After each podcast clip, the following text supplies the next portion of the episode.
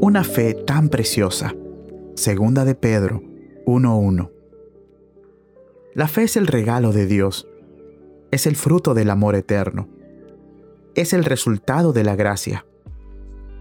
Nosotros creemos por gracia.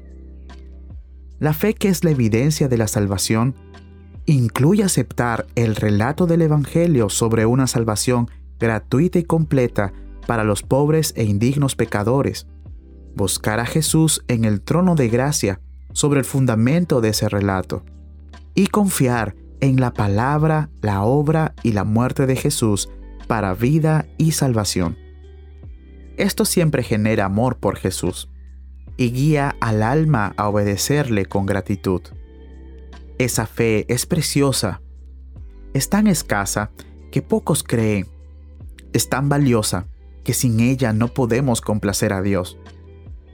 No podemos ser justificados, no podemos regocijarnos en la esperanza, ni disfrutar las bendiciones del Evangelio. Pero aquel que cree tiene derecho a cada preciosa promesa, a toda la plenitud de Cristo, a disfrutar a Dios en cada relación del nuevo pacto y nunca verá la muerte. Pasará de la muerte a la vida y nunca será condenado. Dios misericordioso, concédele a tu pueblo, y especialmente a mí, una fe tan preciosa, que creyendo en Jesús, pueda yo regocijarme con gozo indecible y lleno de gloria, que pueda creer este día sin titubear, que sea fuerte en la fe, dándole gloria a Dios.